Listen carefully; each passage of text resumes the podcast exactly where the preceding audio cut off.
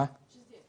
质检，好，质检，质检看它是什么质检？质检有 IQC、OQC、IPQC，对吧？我们讲 IQC 就是进料检验，进料检验呢，进料检验一个是考它有没有漏原材料进来，这是一个考核指标；还有一个考核指标，我建议大家这么做：IQC 能不能让它能跟控制供应商的那个联系起来，这样会比较好。那怎么办呢？就是他要跟采购部一起来合作，对供应商进行一些合格供应商的评评审啊。对供应商的考核，换句话说，能不能把质量问题卡在供应商那边，不要过来？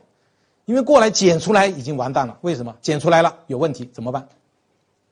退回去，断线了，交期不到了，不退回去有问题。所以 IQC 能不能把他的考核目标往前移一下，移到供应商那里去，鼓励他到供应商那里去查核，到供应商那里去巡核，这样子把问题控制在那边，这是 IQC。当然了。他如果检错了进来，那这个肯定是考核了。这是 I Q I P Q C 呢？I P Q C 最好的考核方法就把它的质量考核跟制造部的质量考核怎么样啊？合在一起考。比方说，班长、组长或者车间主任有一个考核，就跟这个车间的这个 I P Q C 的组长的考核合在一起，质量考核目标是一样的。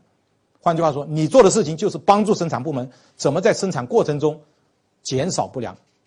这是 IPQC，OQC 呢，就要考客户回来的了，就是经过你查过以后出去了，啊，考这个东西。其实 OQC 我们做好了，OQC 是可以什么？可以取消的，啊，因为 OQC 也挡不住，有时候你说他抽检抽不出去了，你也不能怪他，所以看还看什么原因哦，啊，他比方说是抽检，你说一百件抽五件，结果有不良品流出去了，你说能怪他吗？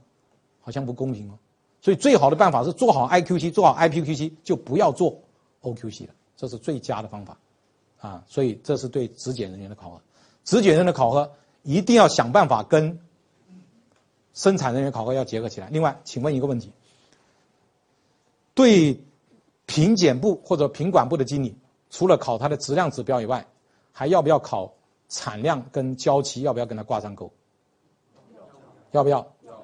要很多不要不要就出现什么问题呢？他宁可错杀一千，也不放走一个，反正为什么？出去反正我没功劳，坏了是你的，我就不让出，完蛋了。所以最好的方法就是要。换句话说，你又要考虑质量，也要考虑产量，也要考虑那个那个交期，特别是交期。好，还要讨论一个问题：当品质部跟制造部对质量要不要出去？产生矛盾的时候，当然我讲产生矛盾肯定不是大的质量问题，大的质量问题谁都不说出去，就是有一些，比方说那个表面的问题啊，清洁的问题啊，颜色的问题一些小问题，这个时候你们说由谁来判断比较合适？品管部还是还是制造部，还是什么部？评审委员会。评审委员会，其实我告诉你们最简单一个方法，让客户来判断。客户的代表是谁？在企业里面，销售部，销售部知道。这个货客户能不能接受？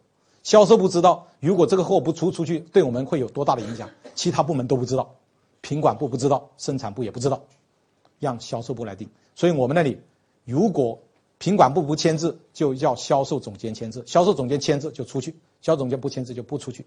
那销售总监签字，他就要非常了解客户的什么对这个品质的需求，就是这个货是出去好呢，还是不出去好？有时候是出去好，对不对？有时候呢是不出去好，啊，所以品质一定要考它的那个交期跟质量，当然权重可以稍微什么小一点。